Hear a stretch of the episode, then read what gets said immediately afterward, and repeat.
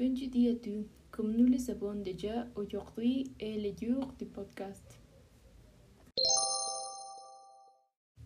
Comme c'est devenu la coutume le mois dernier, aujourd'hui c'est jeudi pour parler des femmes cinéastes.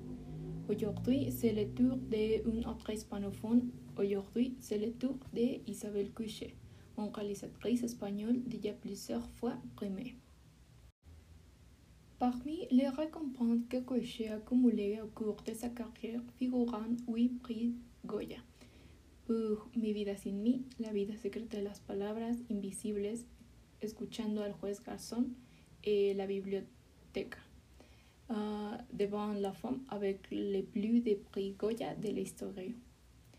Elle a également reçu le Lina Capri Award, décerné par la Mostra de Venise pour la vida secreta de las palabras et a également reçu des nominations aux Godia Awards et aux Butaka Awards. En 1989, il a fait ses débuts en tant que scénariste et réalisateur avec la drame Du Hall de Young, qui a valu une nomination pour le prix du meilleur nouveau réalisateur aux Goya Awards suivi des titres subventionnés.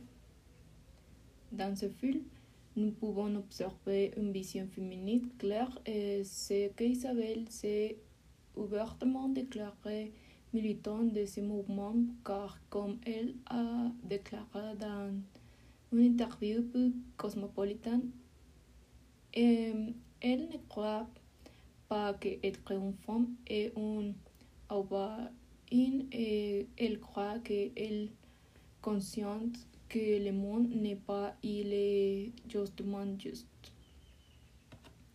Parmi les slogans qu'Isabelle a prononcés en faveur du mouvement, il a la citation suivante. La femme ne réaliseront rien tant que les choses que nous pensons ne sont pas alignées avec ce que nous faisons.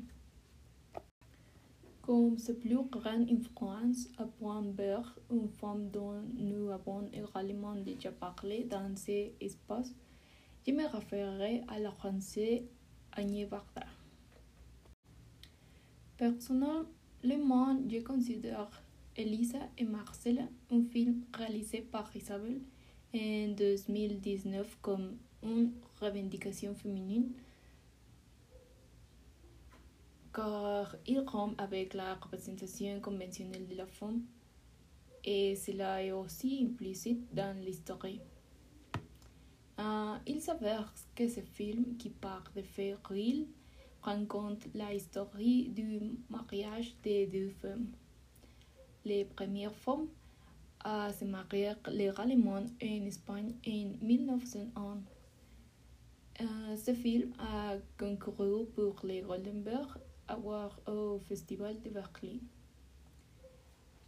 Et je l'ai trouvé précieux en raison de la façon dont il déploie l'amour entre les femmes et comment elles font face à la pression sociale qui les réprimait à certains moments de l'histoire.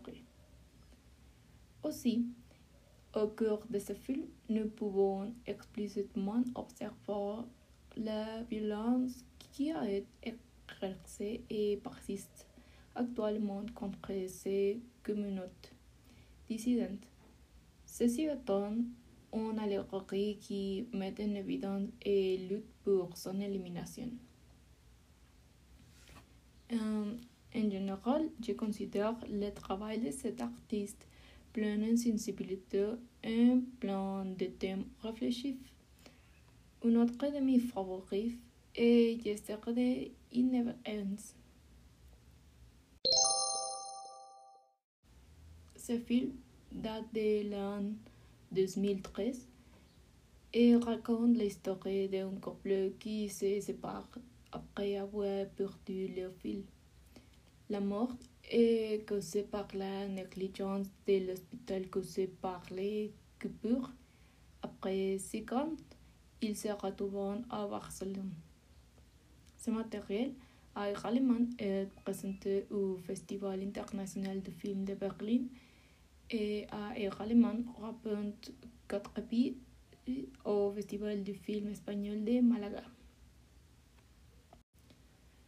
Et j'espère vraiment qu'avec les références sur les multiples récompenses d'Isabelle Crochet et avec les brèves critiques que j'ai données, aujourd'hui, éveillé votre intérêt pour cette réalisatrice ou que vous ne la connaissez pas.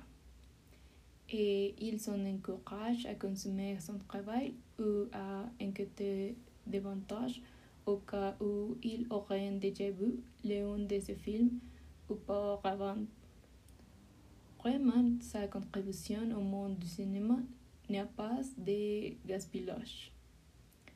J'espère aussi que le podcast d'aujourd'hui vous a plu et comme toujours, je vous souhaite une bonne journée et que nous pourrons nous retrouver la semaine prochaine.